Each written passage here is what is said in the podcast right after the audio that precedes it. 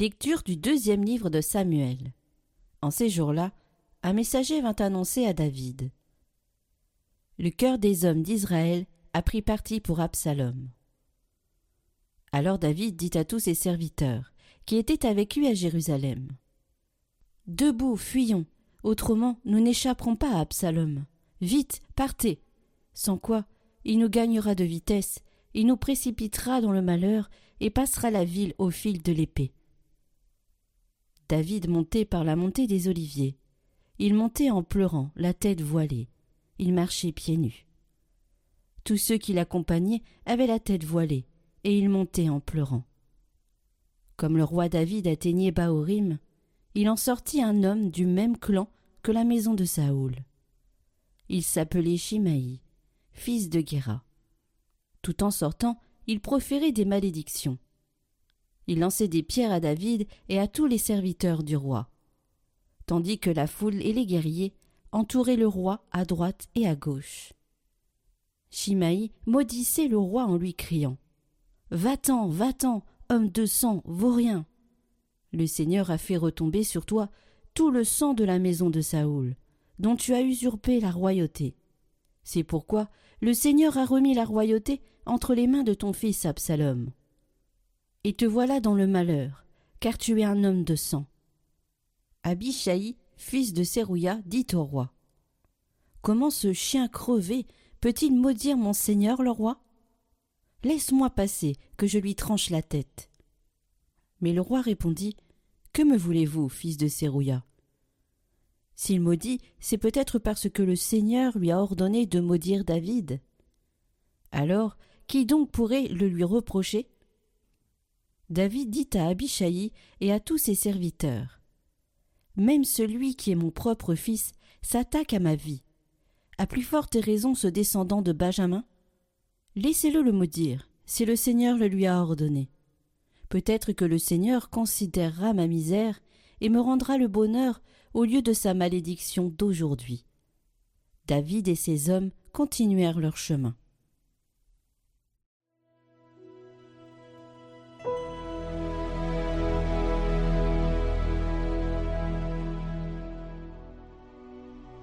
Lève-toi, Seigneur, sauve-moi, mon Dieu. Seigneur, qu'ils sont nombreux mes adversaires, nombreux à se lever contre moi, nombreux à déclarer à mon sujet, pour lui pas de salut auprès de Dieu. Mais toi, Seigneur, mon bouclier, ma gloire, tu tiens haute ma tête. À pleine voix je crie vers le Seigneur, il me répond, de sa montagne sainte. Et moi, je me couche et je dors, je m'éveille, le Seigneur est mon soutien. Je ne crains pas ce peuple nombreux qui me cerne et s'avance contre moi.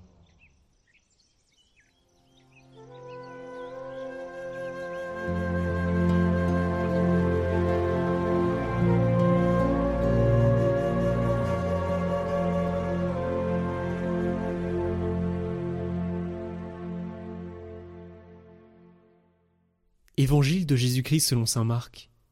En ce temps-là, Jésus et ses disciples arrivèrent sur l'autre rive, de l'autre côté de la mer de Galilée, dans le pays des Géraséniens. Comme Jésus sortait de la barque, aussitôt un homme possédé d'un esprit impur s'avança depuis les tombes à sa rencontre. Il habitait dans les tombeaux, et personne ne pouvait plus l'attacher, même avec une chaîne. En effet, on l'avait souvent attaché, avec des fers aux pieds et des chaînes.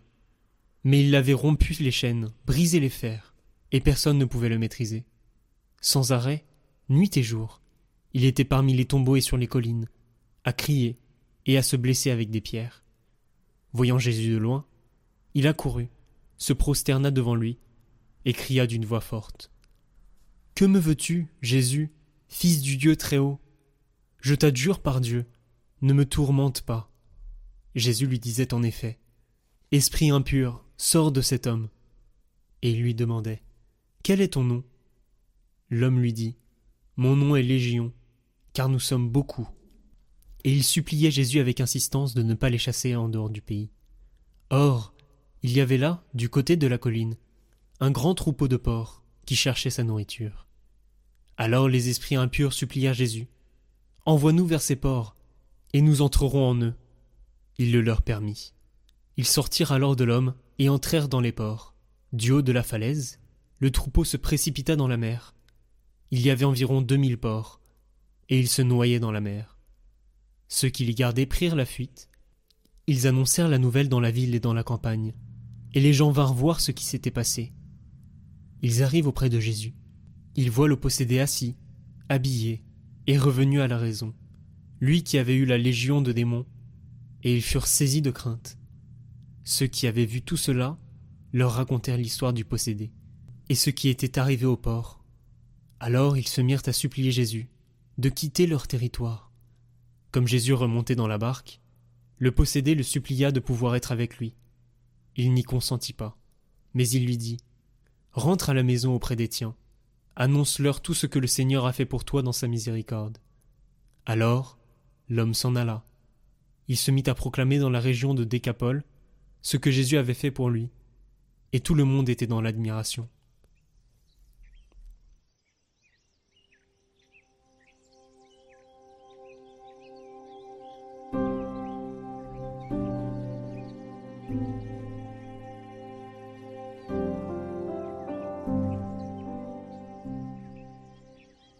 Commentaire de saint Charles de Foucault. Comme Jésus remontait dans la barque, le possédé le suppliait de pouvoir être avec lui. Il n'y consentit pas. La vraie, la seule perfection, ce n'est pas de mener tel ou tel genre de vie, c'est de faire la volonté de Dieu. C'est de mener le genre de vie que Dieu veut, où il veut, et de le mener comme il l'aurait mené lui-même.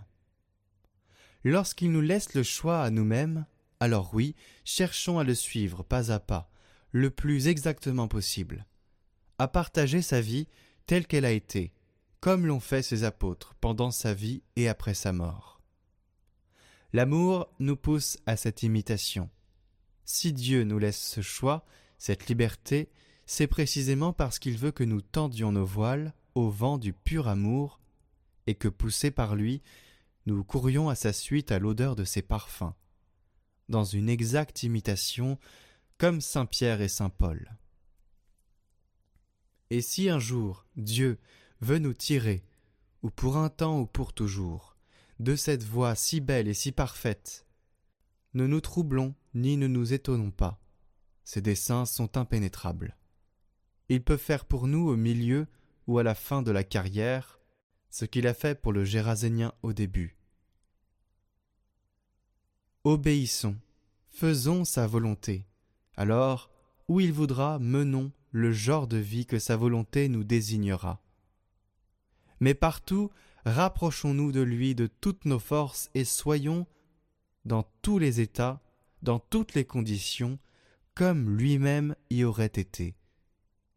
S'y serait conduit si la volonté de son Père l'y avait mis, comme elle nous y met.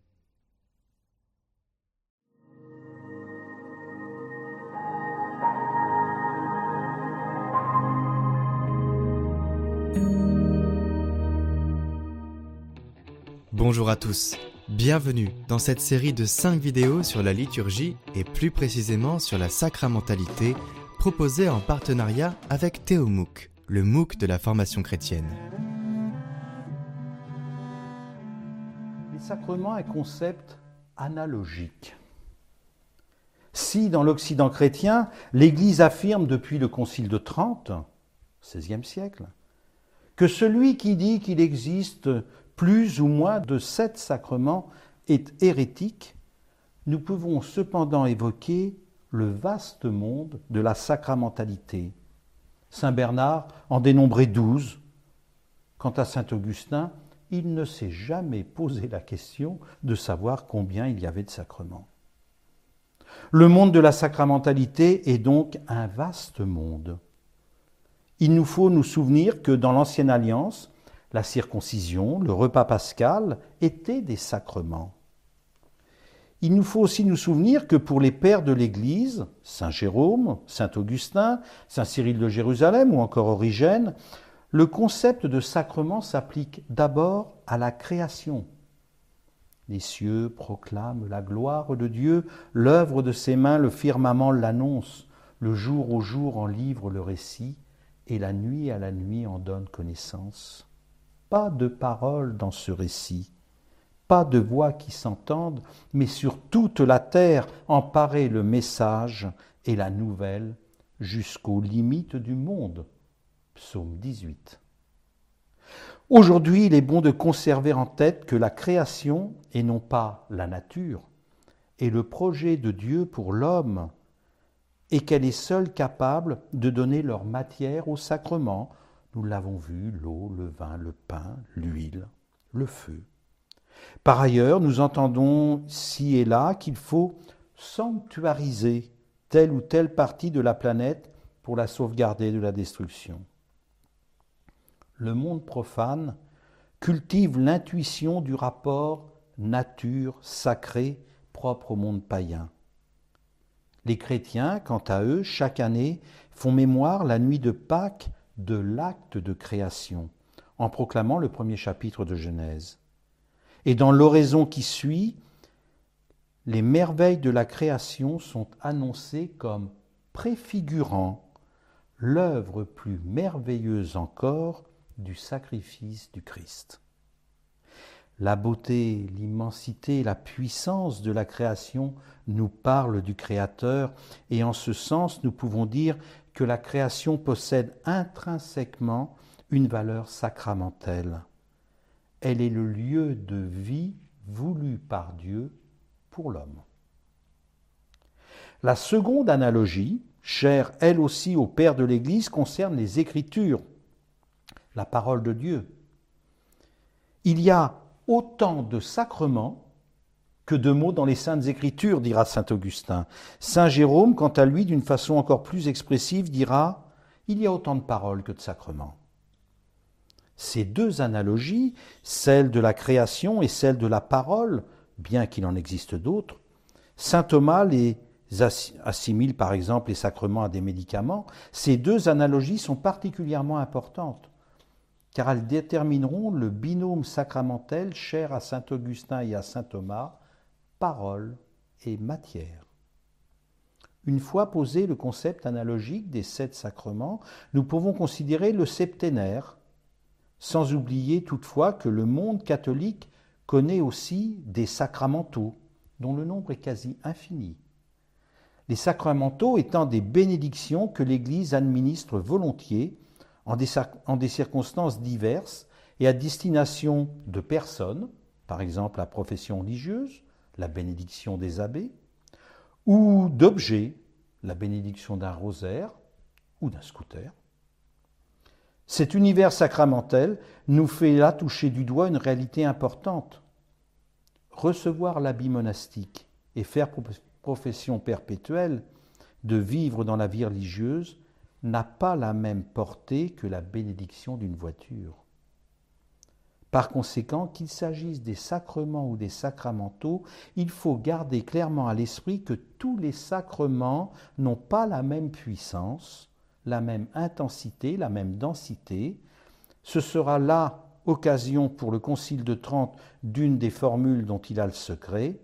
Celui qui dit que tous les sacrements sont égaux est un hérétique.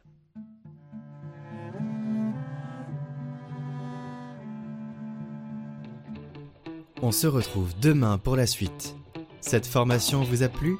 Découvrez la formation entière sur la liturgie ainsi que bien d'autres formations sur le site de Théomouk en lien en description.